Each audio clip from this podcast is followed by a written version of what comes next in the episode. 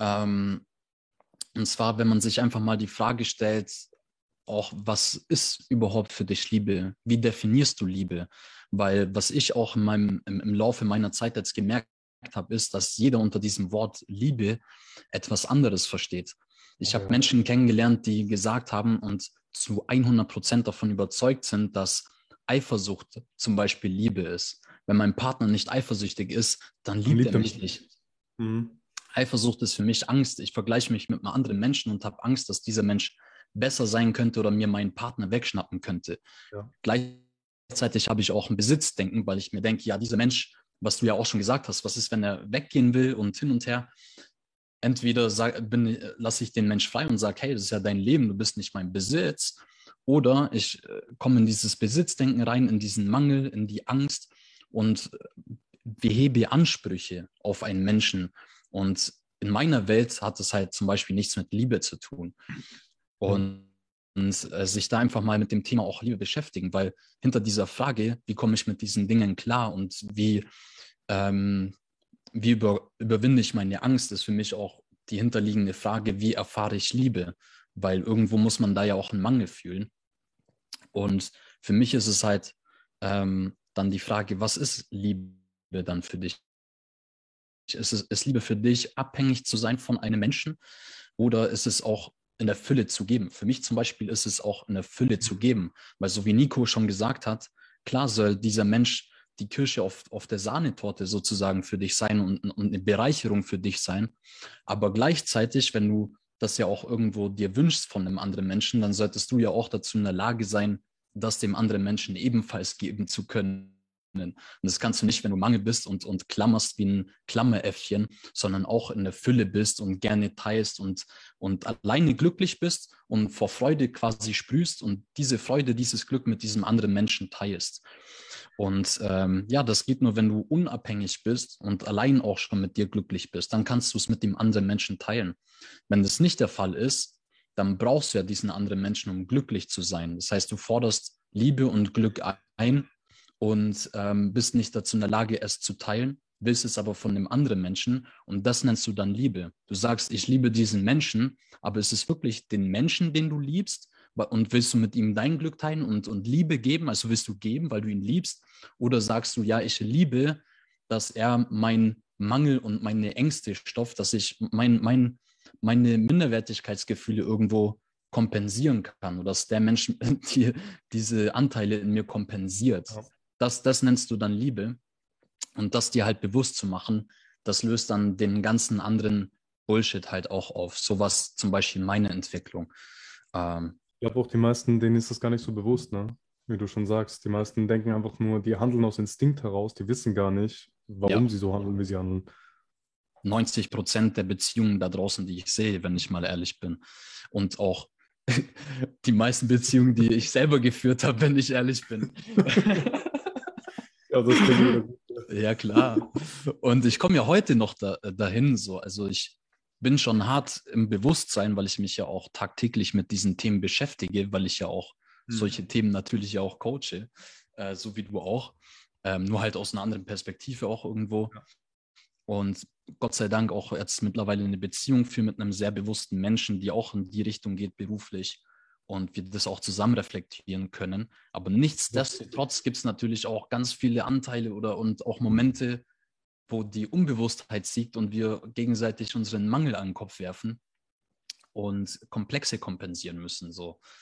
Mhm. Das ist halt ein Prozess und äh, es ist halt so diese Entscheidung immer wieder für bewusste Liebe und aus der Fülle heraus geben und ja, immer weiter daran zu arbeiten und vor allem natürlich an sich selber zu arbeiten und bei sich selber zu gucken. Wenn ich mit dem Finger auf meine Freundin jetzt zeige oder wenn ich Single bin, auf alle Frauen zeige, oh, die Frauen sind so und so, deswegen funktioniert es nicht oder was äh, sagt das über mich aus? Genau, was, was sagt es über mich aus? Was kann ich jetzt für mich tun, zum Beispiel? Ja. Hm.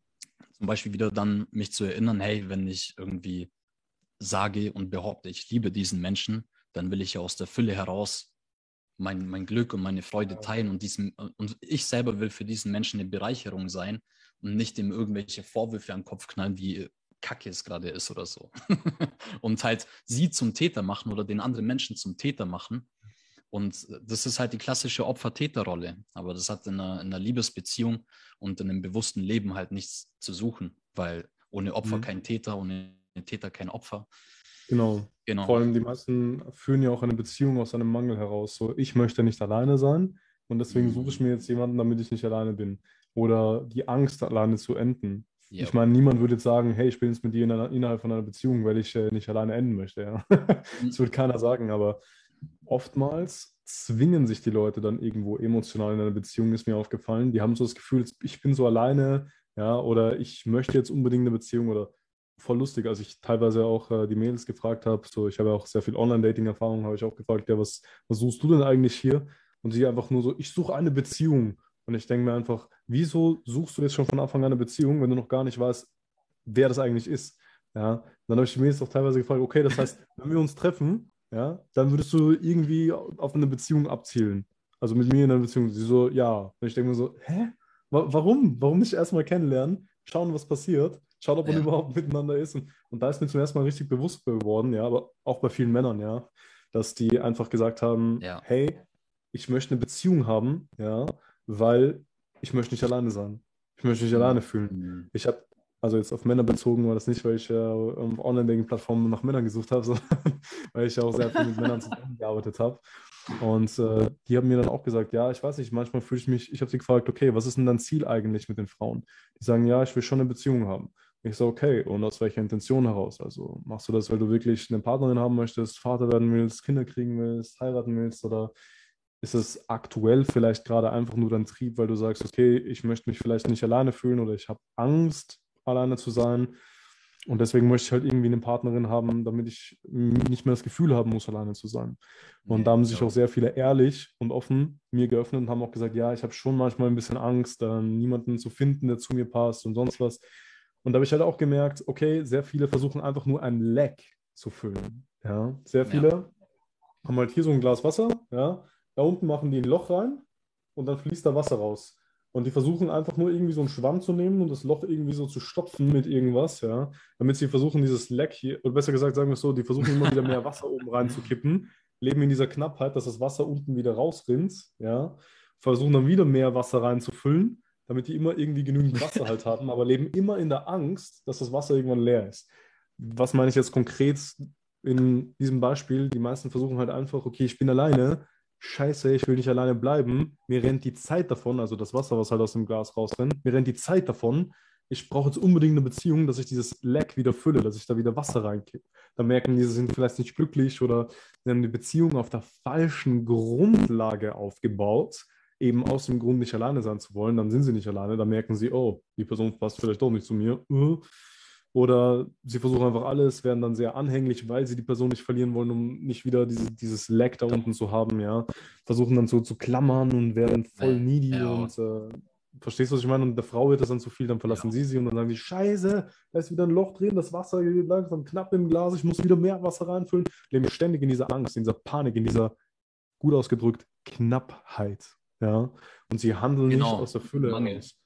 Ja, Mangeldenken, ja, genau. Ja, exakt.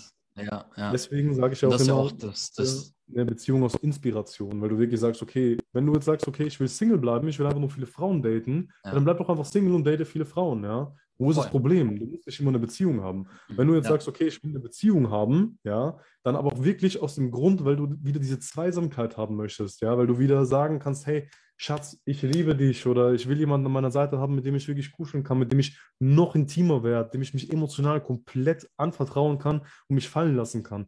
Deswegen will ich eine Beziehung haben, um diese Zweisamkeit zu haben und um zusammen seine Ziele zu erreichen vielleicht auch. Ja? Ich sage ja auch immer, die, die Definition von Liebe ja, ist, du bist mit allem okay, dein Partner ist mit allem okay, ihr habt eine gute Grundbasis für eine Beziehung, nicht aus einer Knappheit heraus, nicht aus einem Mangel heraus. Und ihr beide unterstützt euch dabei, eure Ziele im Leben zu erreichen und wachst gemeinsam menschlich, persönlich miteinander. Ja? Das ist so meine Definition von Liebe. Ja? Andere sagen, okay, ich möchte geliebt werden. Ja, wir haben ja, ich habe ja auch mit, mit der Eva, ich weiß nicht, ob du das angeschaut hast, da den, äh, das Live-Video gemacht, die fünf Sprachen der Liebe. Ja. Ach, nice. Da ja. haben wir auch gesprochen darüber, dass äh, wir alle sprechen Deutsch, nur jeder spricht es anders. Ja. Für jeden bedeuten die Worte was anderes.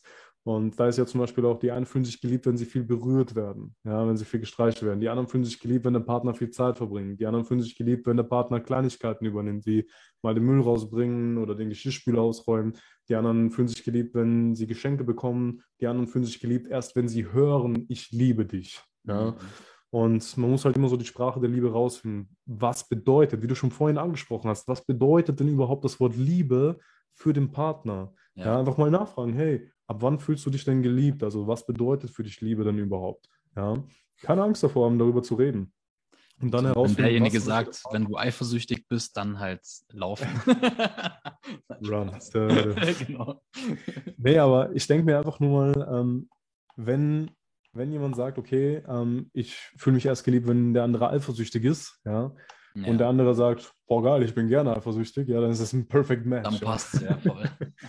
Aber wenn du jetzt nicht so der Typ bist, der sagt, okay, ich möchte die ganze Zeit in Eifersucht leben, die ganze Zeit den, oh scheiße, was ist, wenn ihr mit jemand anderem flirtet?